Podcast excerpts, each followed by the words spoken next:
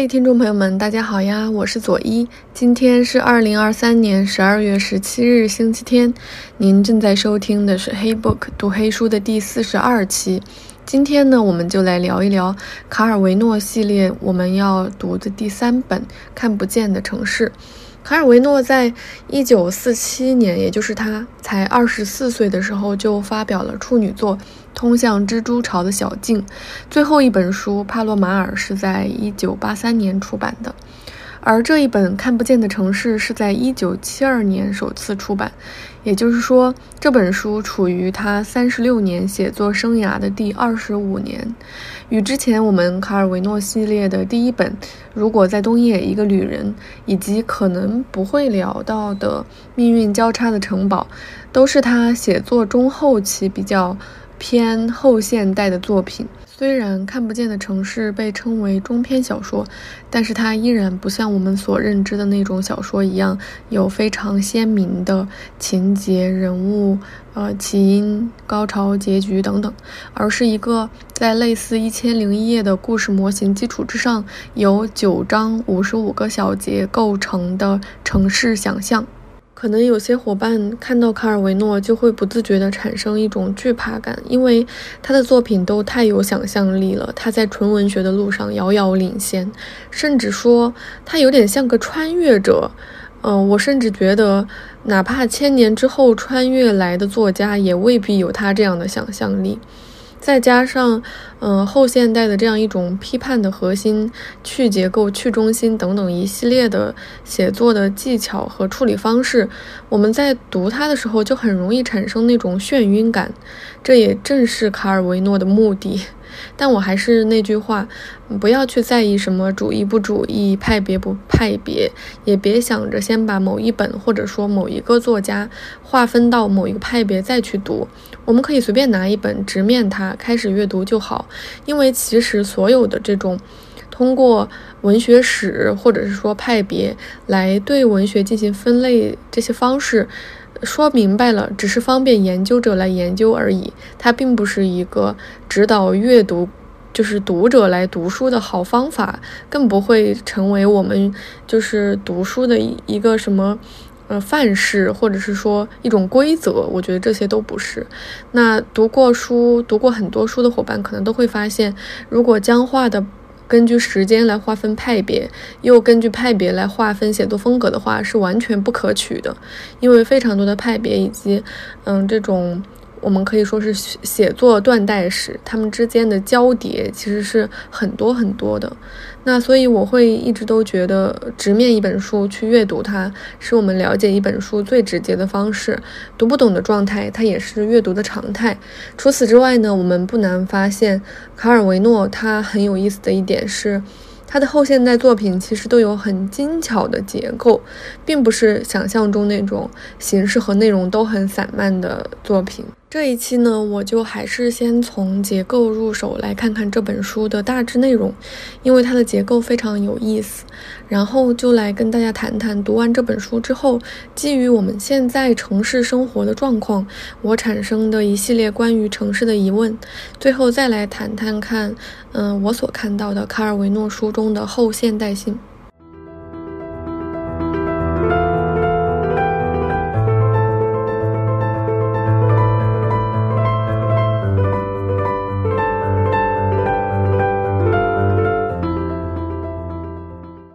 一千零一夜式的中心对称结构。首先，这本书有一个类似《一千零一夜》的基础样式，它是以马可·波罗给忽必烈讲他旅行当中所见到的城市见闻展开的。当然，这里面马可·波罗和忽必烈只是两个文学形象，我们不用去特别在意他们两个人在真实的历史事件中的形象，因为。在这本书中，忽必烈被称为鞑靼君王。那如果真的要去纠结历史的话，中国不同朝代对鞑靼的定义范围也不一样，更何况对欧洲来说就更不相同。我们就不去纠结了，把他们两个当做文学的形象看待就好。于是呢，马可·波罗就向忽必烈描述了他旅途见闻当中。呃，遇见的五十五座城市，当然这些城市也全部都是卡尔维诺虚构的，他们并不真实存在。刚刚说这本书并不是想象中的散漫到让人摸头不知脑的东西。那卡尔维诺其实非常的贴心，他可能永远都很在意读者的阅读感受，或者说他永远在意自己到底在写什么。所以说他会经常写出这种结构非常紧凑的书，尽管它的内容让你感受不到是这种传统小说，呃，我们所常认知的那些元素的集合。所以我又做了一张表格，大家可以在 show notes 里面看到，嗯，全书一共有九章，其中呢，第一章和最后一章都各有十个小节，其他七章分别各有五个小节，总共就是五十五个小节。那每个小节都是在讲一座城市，每个城市的名字都是女性的名字。每一章的开头都有马可波罗和忽必烈两个人的对话，每一章的最后一个小节的结尾的部分也有也有他们两个人的对话，但是呢就都比较随意，偶尔有一章应该没有。除此之外呢，这五十五个小节还根据主题被分成了十一个系列，这十一个系列的标题分别是城市与记忆、城市与欲望、城市与符号、轻盈的城市、城市与贸易、城市与眼睛。城市与名字，城市与死者，城市与天空，连绵的城市，隐蔽的城市。每一个主题下面呢，就有五个小节。那我把这些主题和小节都标注了色块。通过色块，我们不难看出，它们形成了一个严丝合缝的中心对称图形。当我做完这个表格的时候，我整个人都惊呆了，因为。大概在四五年前，我读的时候就总觉得这本书它很散，读不懂。但是这个表格一出来，一下子就看明白了卡尔维诺写作的时候那一种精密的布局。嗯，面对一个中心中心对称图形，我们可能会首先把关注点放在中心上。那这本书的中心位置就是第五章。在这一章的开头呢，马可波罗和忽必烈就讨论了关于重压之下的城市和轻盈的城市。这里就写到，嗯，可汗忽必烈注视着他的帝国已经遍布城市，重压着大地和百姓，到处是财富，到处是拥挤繁忙的交通，到处是过多的装饰和庞大的建筑，是复杂的等级结构，是臃肿、紧张、沉闷。帝国正在被他自身的重量压垮。忽必烈心想，于是他梦境里出现了像风筝一样轻盈的城市，花边一样通透的城市，蚊帐一样透明的城市，还有叶脉一样的城市，手纹一样的城市，能够看透其晦暗虚构的厚重的金银镶嵌的城市。这个时候。嗯，马可波罗就说：“你梦到的城市是拉拉杰，就是一座城市。它的居民提供这些夜空中的休憩点，是为了让月亮能赐予城中一切事物永无止境的成长力量。还有一点你不知道。”月亮赐予拉拉杰最罕见的特权，这个忽必烈就补充到，说是在轻盈中成长。其实他们这段对话就讲明了，他的城市、他的帝国在不断扩张的过程当中，正在日渐变得非常的沉重，在重压之下已经有点不堪重负了。这个时候，他们开始看到了另一种可能性，那就是城市是怎样要在轻盈当中成长。于是，这个第五章里面就有五个小节，嗯，就跟这个相关。它的第一个小节讲的就是轻盈的城市之舞，这是一座叫做奥塔维亚的蛛网之城。它是怎么造的呢？就是在两座陡峭的高山之间有一座悬崖，城市就悬在半空里，用绳索、铁链和吊桥与两边的山体相连。你在狭小的木板上走动，战战兢兢，唯恐脚步踩空；要么你也可以抓紧大麻绳编织的网桥。你身下是万丈深渊。只有几片白云飘过，白云下面才能望到深邃的谷底。这便是城基，就是一张网，既当通道又做支撑。其余的一切不是在往上，而是在往下吊着：结绳、吊床、麻袋似的房子、吊衣绳、晾衣绳、小艇式的凉台、皮水袋等等，甚至包括盆栽的下垂植物，也都是在这桩网的下面吊着。虽然悬在深渊之上。奥塔维亚居民的生活并不比其他城市的更令人不安。他们知道自己的网只能支撑这么多。这就是第五章的第一个小节，它讲的是这样一座啊蛛网之城。第二节是城市与贸易，讲了一座呃，叫艾尔西里亚的城市。在这里面呢，为了建立和维系城市生命的关系，居民都在房屋角落之间拉起黑白灰或者黑白色的绳子。绳子的颜色是彼此亲缘、交易、权威和代表关系而定。当绳子多到让人连路都走不通的时候，居民们就会搬迁、拆掉房屋，只留下绳子和支撑物。这里面就很有意思，它讲的是一座。居民怎么样去维持城市关系的这样一座城市？所以他后面写到说，当你在艾尔西里亚境内旅游时，会看到一处处被遗弃的旧城废墟，不耐久的墙壁早已消失，死者的骸骨也早已被风吹走，只有那些交织缠绕着的关系的蛛网在寻找一种形式。第五章的第三节是城市与眼睛，它讲了一座叫宝奇的城市。在这座城市里面，地面上会竖起一根根高高的、细长的支架，一直穿进云层。它们间隔很远，支撑着上面整座城市。登上云梯，你就能走进城市。那里的居民极少到地面上来，他们喜欢上面。所有的一切不喜欢下来，也就是说，这是一座有点像踩高跷一样的城市。他们是住在这种云梯上，不接触城市的地面。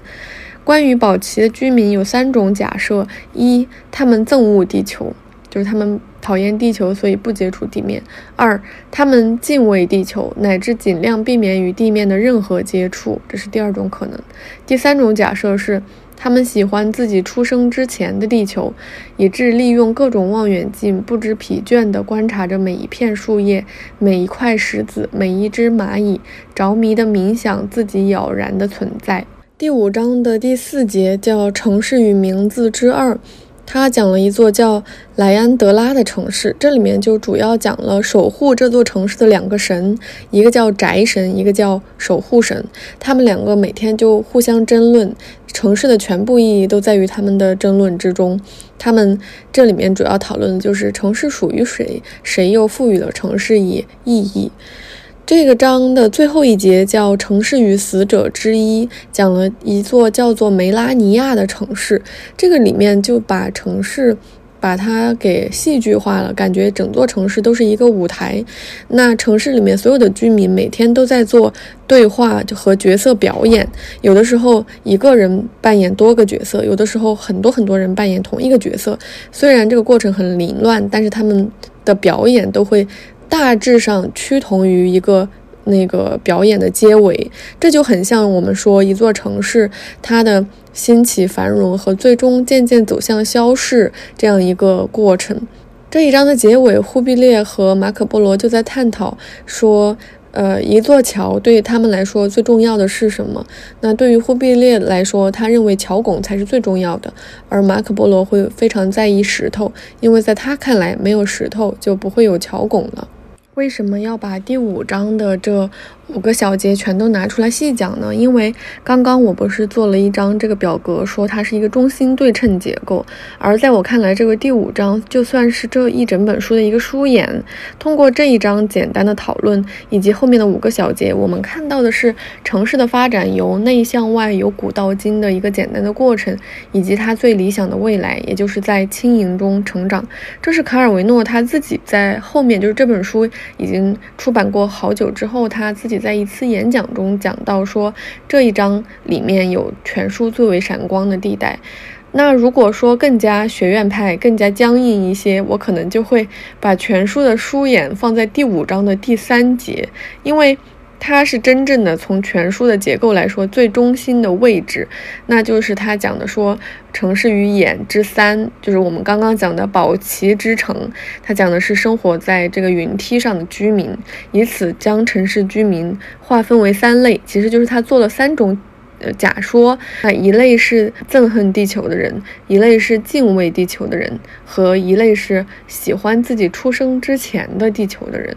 卡尔维诺后续也谈到，很多专家用这座叫做宝奇的城市大做文章，但是他并没有对这种研究方法加以肯定或批评。对此，他只说作者的意见不重要了。因此，我也觉得没有什么必要再去深究，说这一整本书的书眼就在于这座叫做宝奇的城市等等。那如果这样的话，我们读其他五十四个城市是不是就没有意义了？但是有一点可以肯定的是，这样严密的中心对称结构，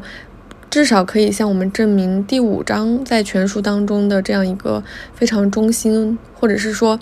两边内容折叠和重合的部分，因为从这一章里面我们可以看到，忽必烈和马可波罗的交谈的内容里面是真正的能能够体现他们对城市发展的认识是怎么样的。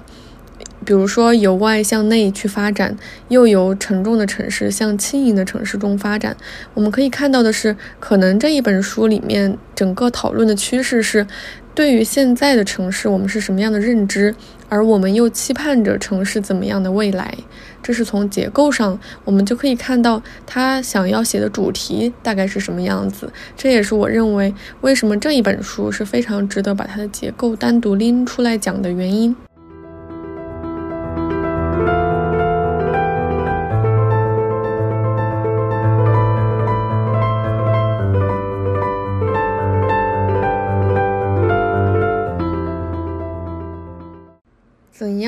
城市当做城市来生活？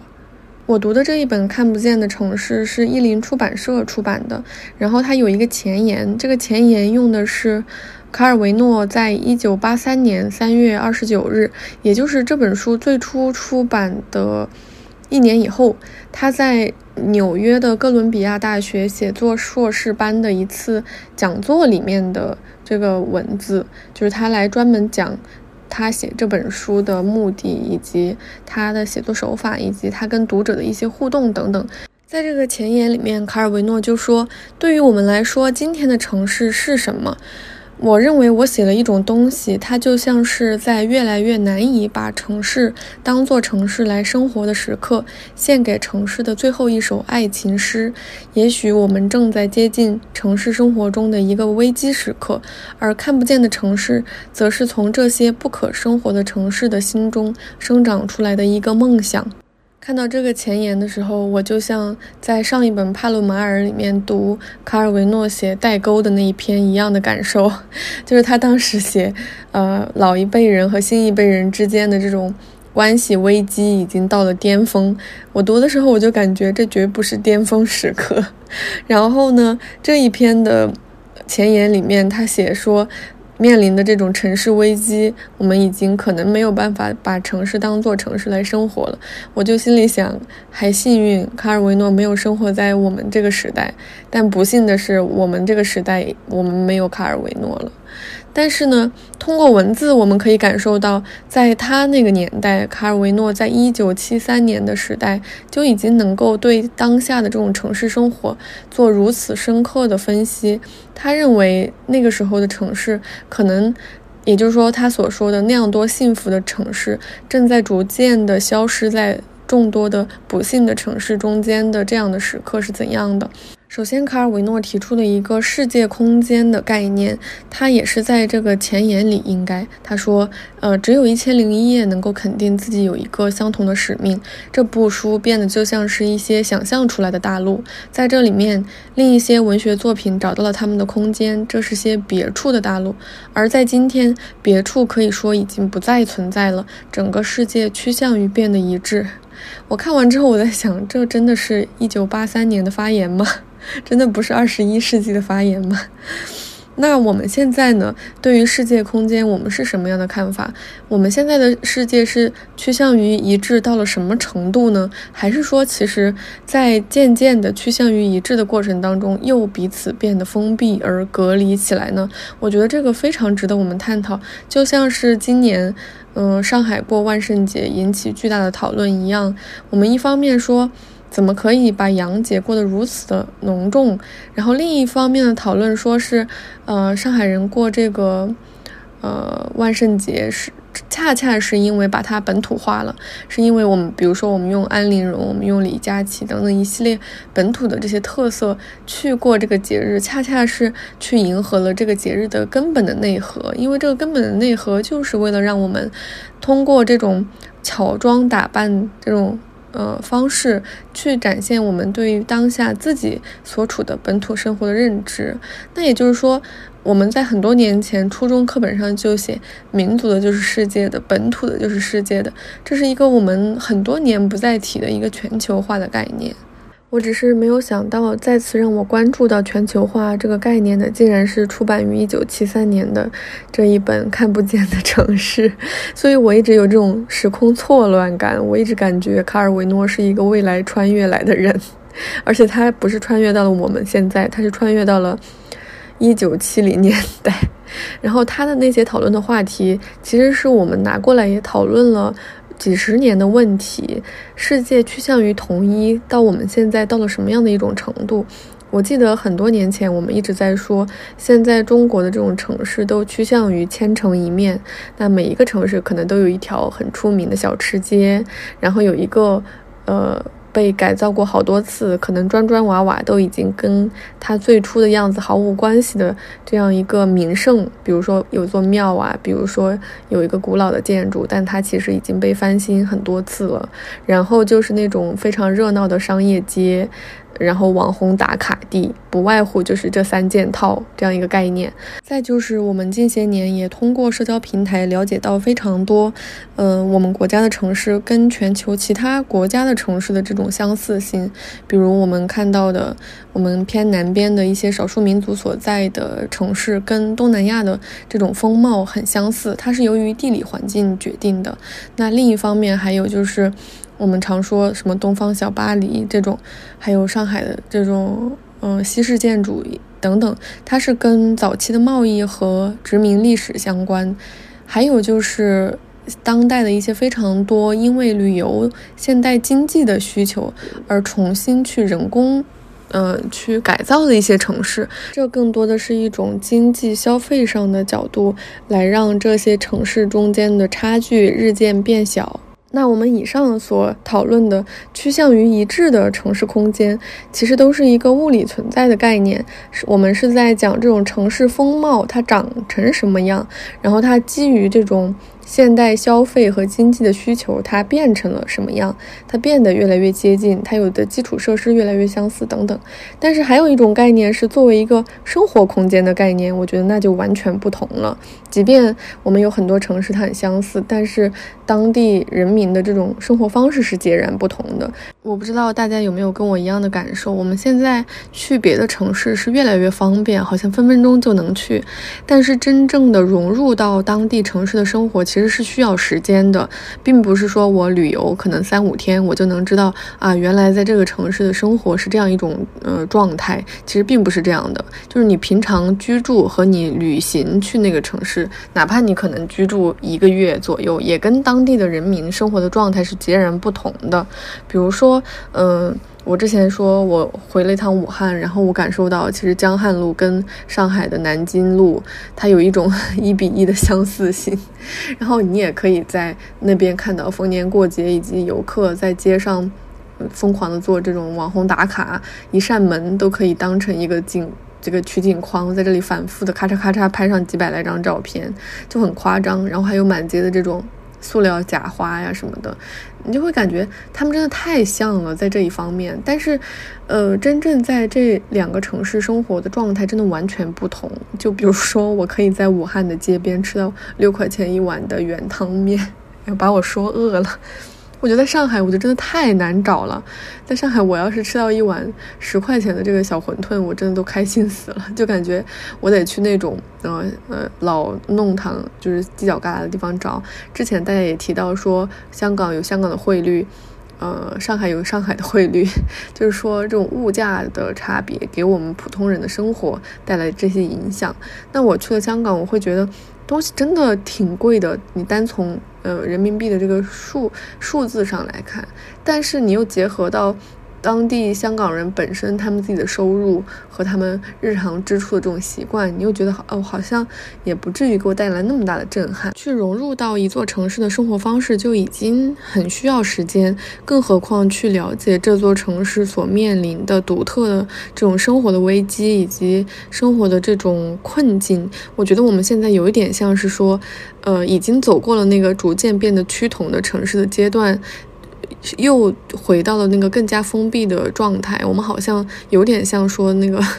蜥蜴在玻璃罩一样，就是大家在各自的玻璃罩里面有面临着各自非常独特的这种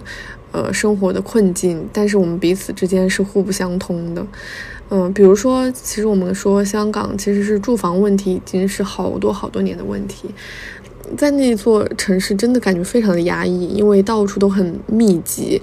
然后会感觉这座城市是，呃，一层一层叠加起来的。就可能以前的路修的不够，我就在地上再做建一座这种立交桥，再在上面再建高架桥，你就会感觉整座城市真的很魔幻。它是因为这种生存空间不断被挤压的过程，造成的这种，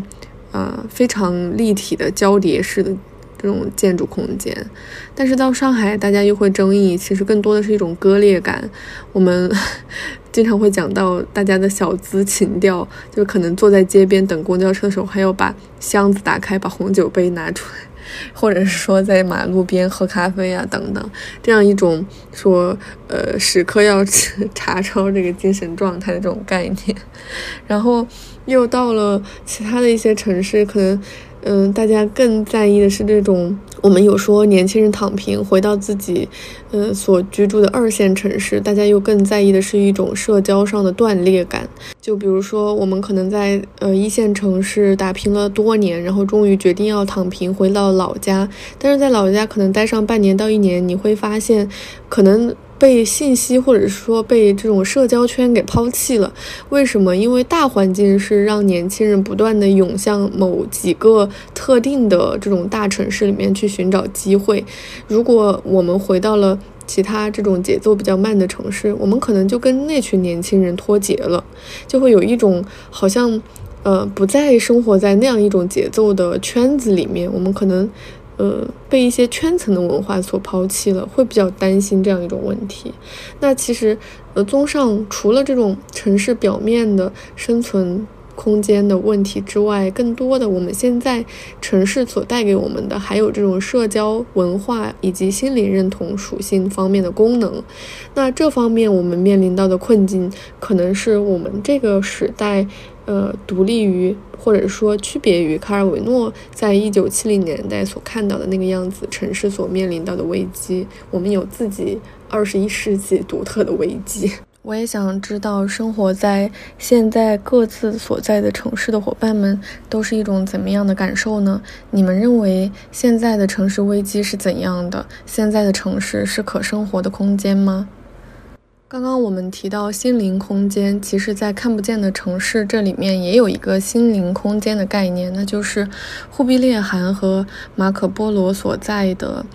这座花园，也就是木兰花园。因为忽必烈他其实比较在意的是自己的帝国的都城，也就是说，可能有一部分是他自己生活所在的家乡，一部分是他统治的疆土，还有一部分是他去征战杀伐。抢夺来的敌国的疆域，它其实这样一个物理面积是很大的。对于马可波罗来说，他讲了这么多个城市，后来他又讲到，在这些所有城市的背后，其实有一个原型，那就是他的故乡水城威尼斯。但是对于二者来说，他们的交流有一个共通的地方，那就是在木兰花园。我们来看看这座花园对他们两个人来说是一个什么样的概念。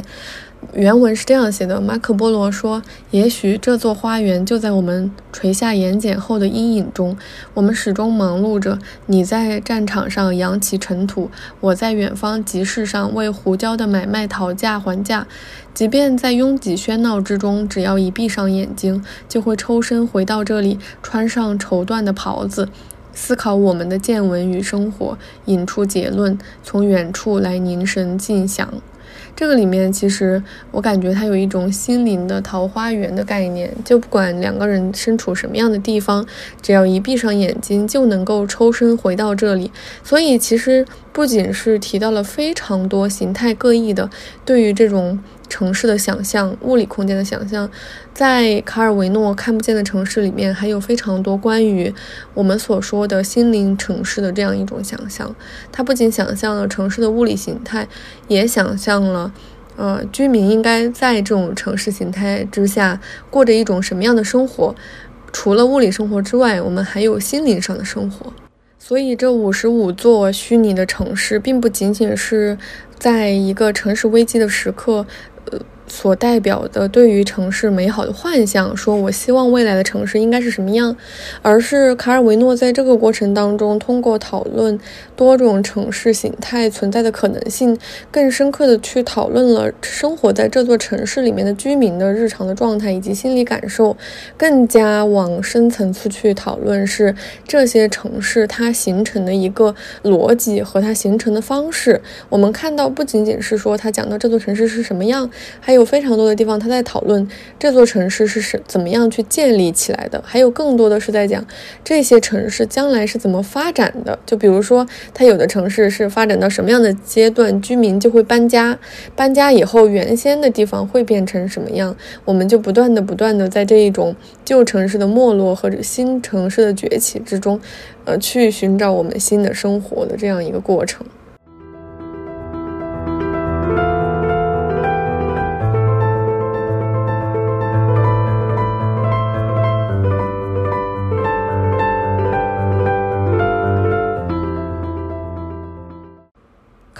的后现代性，穿越时空的拯救派。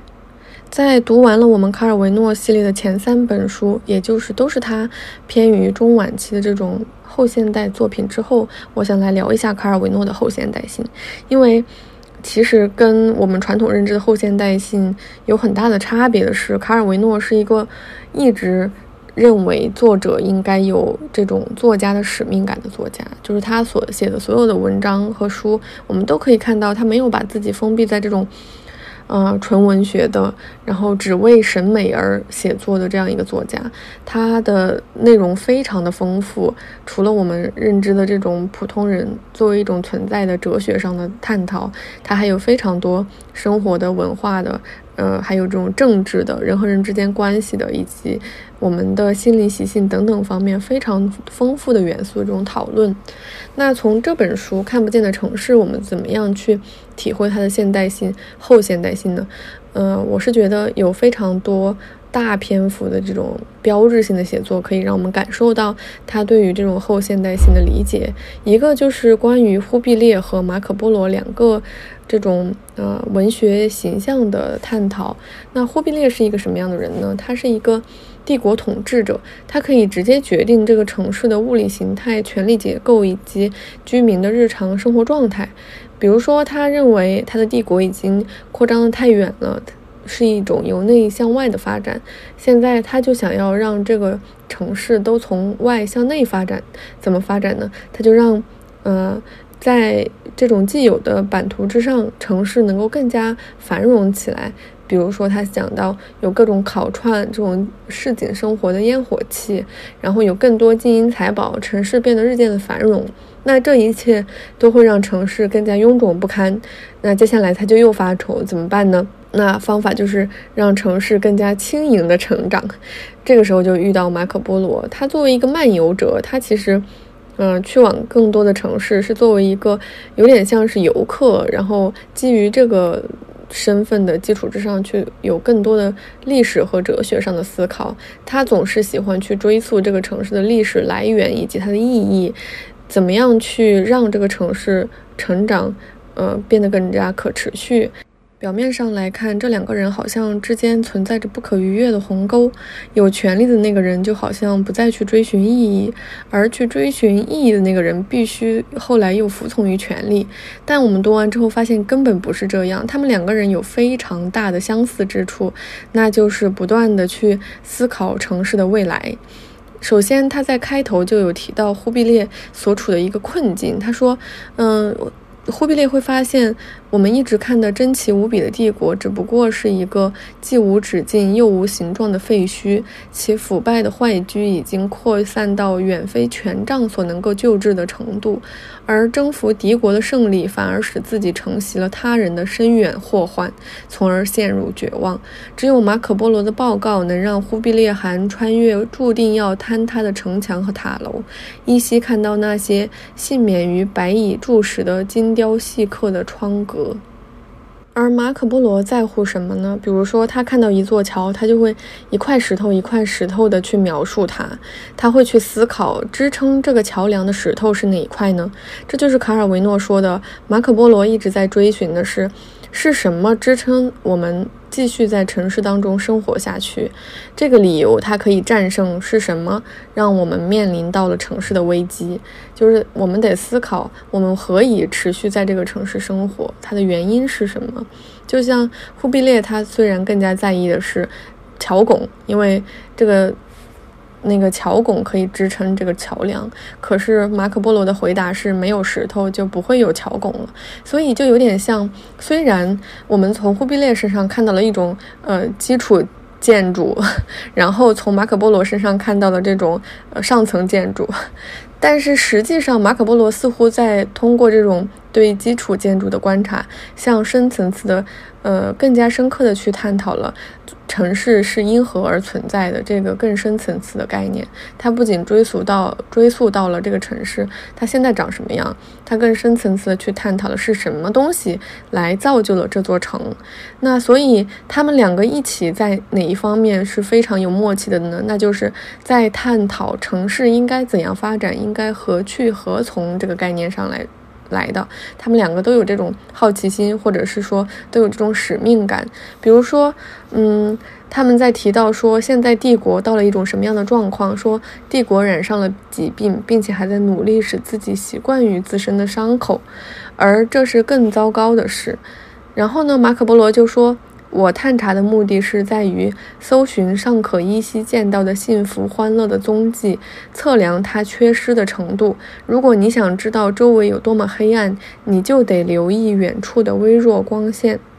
对于忽必烈来说，有形的城市是更为重要的。他说：“我的帝国是用水晶材料建筑的，它的分子排列形式完美无瑕。正是元素的激荡，才产生出坚实无比、绝妙无伦的金刚石，产生整座有许多切面的透明的大山。为什么你的旅行总在令人失望的情况下停止，而从来都不抓住这些不可阻挡的进程？为什么你总是在不必要的忧伤中？”流连，为什么你要对皇帝隐瞒他辉煌的命运？这个时候，马可波罗回答说：“陛下，只要你做一个手势，就会筑起一座美轮美奂、独一无二的城市。然而，我得去收集。”其他那些为让位于他而消失了的城市的灰烬，那些城市既不可能重建，也不可能被人记起。只有当你辨认出任何宝石都无法补偿的不幸的废墟时，你才会准确计算出最后的金刚石该有多少重量，才不会在最开始的时候估计失误。哇！我就觉得读完了这样一段对话之后，我们就能够感受得到。嗯，忽必烈和马可波罗这样两个角色，他们分别处于一个城市存在的什么样的位置？也或者说，不管是从空间的存在，还是从时间上的存在，他们两个人都有一种说，嗯，只有将他们两个人的特质结合起来，这一座城市才有可能有过去。那这座城市有过去，才会有未来，是这样一个概念，因为。对于忽必烈来说，他要精准的计算出怎么样去用这种金刚石建造城市；而对马可波罗来说，如果我不先去追溯这座城市存在之前，呃，为它而消失的那些灰烬，也就是说那些废墟，也就是历史的话，你怎么样才能算出你建一座新城需要多少金刚石呢？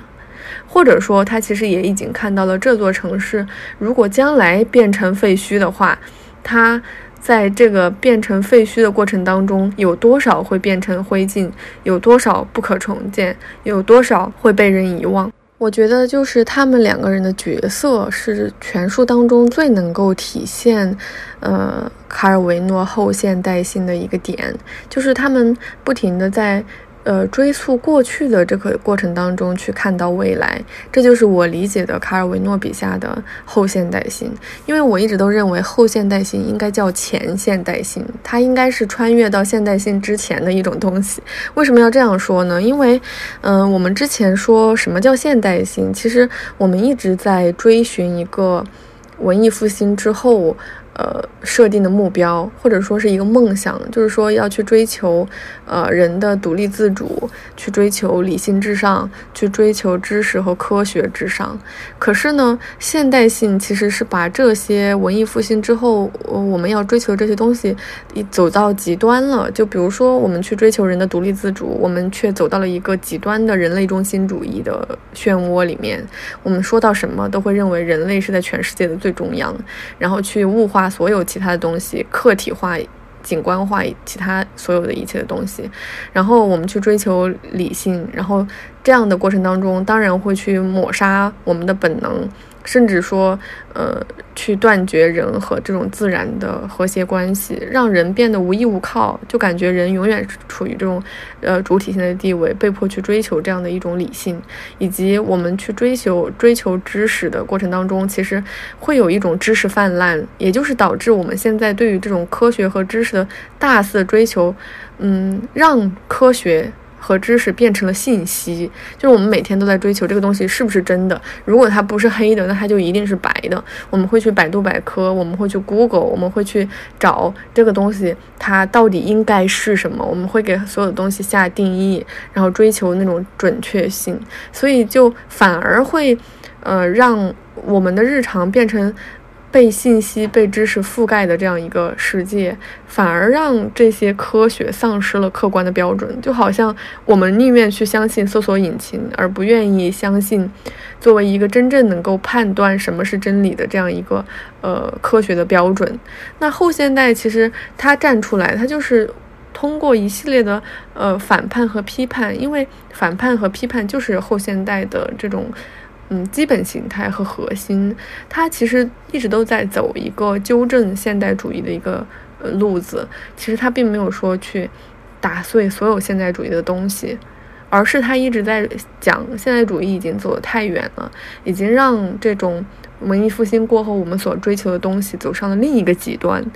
这个时候。后现代主义就站出来，它其实是希望来纠正现代主义走到的这种极端，让我们能够重回正轨之上去追求自文艺复兴之后，我们就一直想要追求的这种人文之路。所以，面对卡尔维诺的后现代性，我一直都会有这样的一种感受：他永远不会想我们要脱离我们所说的以前的传统，然后我们要脱离。现代主义，我们要脱离现在所有的一切，而去创造一个完美的新世界。卡尔维诺绝对不会说这样的一句话，他永远都是在追寻。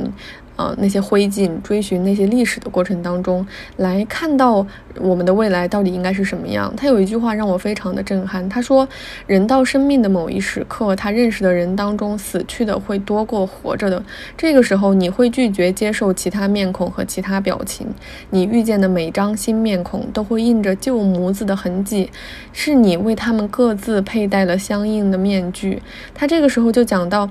城市与死亡，就是。城市是怎样从废墟当中又建立新的城市的，以及说我们在新的城市里面还可以保留多少旧城市的影子？他在这里面其实又有写到，我们是一个自主选择的过程。很多的时候，我们。人并不会因为这座物理空间的城市消失了，我们就再也无法建立起以和它一样的新城市。更多的时候，我们反而会在新城市上不断的赋予它以我们记忆当中的这样的模样。这就又让我想到前几年我们看的一部纪录片，叫做《假装在城市》，就是 Pretend It's a City。它是马丁导演和他的好朋友，嗯，弗兰勒博维茨。一起拍的这样一种有点像单人脱口秀纪录片。这个纪录片的主角弗兰勒伯维茨是一个非常具有反叛精神的艺术家。我们可以通过他的发言看到，他对这个城市里面所有的一切都含那种否定的和怀疑的态度。然后他有一句话让我印象特别深，他说：“经常有人跟他讲，我真希望生活在七十年代的纽约，那太有意思了。”但是他就回想，他说：“有一点我确信无疑，我在二十多岁的时候绝对不会跟同龄人说，我希望生活在三十年代的纽约，我从未这样想过。”我看到这句话我之后，我就想，废话，当然，七十年代是多么好的黄金年代。然后，哎，那我就在想，为什么？呃，七零年代的卡尔维诺会认识到自己正处于这种城市危机当中，会正处于这种城市再也无法被当做城市来生活的时代呢？后来我又在想，那我们现在其实，在前几年，我们在疯狂的怀念九零年代的城市，九零年代人的精神面貌。然后现在这几年，我们又开始疯狂的怀念什么呢？怀念千禧年代，也就是。呃，刚过两千年之后，这个零呃零几年人们的生活状态、人们的自信，然后那种城市风貌，然后我就感觉我们一代一代都是这样过去的。我们总在自己所处的环境之下，疯狂的去怀念过去那些辉煌的，呃人的状态也好，还是城市的风貌也好，其实是因为我们对未来处于一种非常茫然的状态，我们不知道在未来的十年，我们是不是还可以。活出零零年代、千禧年代那样自信的样子，其实我们是不知道的。卡尔维诺讨论的就正好是这个问题。他站在七零年代的时候，人们就在想，当下的这种城市生活是这个样子，未来我们还能活得更好吗？面对这样的危机，将来我们还能把城市当成城市来生活吗？于是他就让一个帝国的帝王跟一个漫游者马可波罗来进行对话，探讨。人类的未来和城市的未来应该是什么样的样子？那我就会觉得我们会这样一直不断的怀念、批判下去。卡尔维诺是永恒的。好了，这一期我就先说这么多了。下一期我们可能会读马克瓦多，那我们就下周末不见不散哦。